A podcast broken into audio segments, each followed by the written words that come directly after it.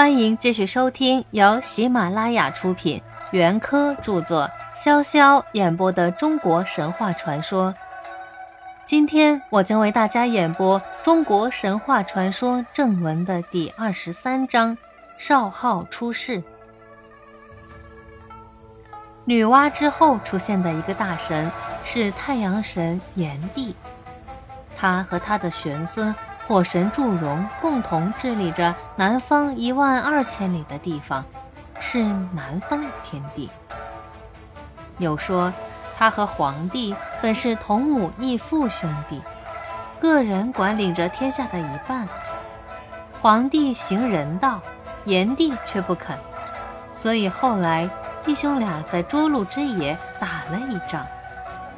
战争的剧烈使战士们流出的血。把狼牙棒都漂浮了起来。这种传说其实并不可靠。在下面的篇章中，我们就要讲到黄帝和炎帝的战争究竟是怎么一回事。至于说他们俩是同胞兄弟，倒比较可信，因为别的一些书上也是这么记载的。现在主要要讲的。是那个曾经和共工大战过的颛顼。颛顼在神谱系中算是皇帝的曾孙，先做过北方天帝，后来又曾经一度做了中央的天帝。但是，在讲关于颛顼的神话之前，还得先把颛顼的叔父，那个曾经在东方建立过鸟的王国的。后来又做了西方天地的少昊的神话讲一讲。西方天地少昊，他的诞生是不平常的。据说他的母亲黄娥，原是天上的仙女，住在天宫里辛勤的织布，往往要织到夜深。有时工作疲惫，就驾了一只木筏。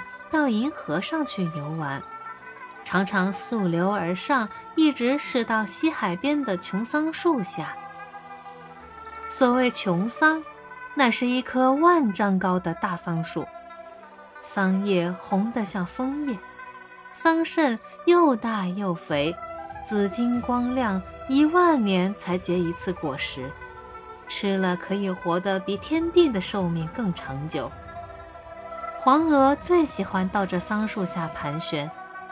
那时有一个少年，容貌超尘绝俗，自称是白帝的儿子，实际上就是那一颗在早上东方天上闪闪发光的启明星，又叫做金星。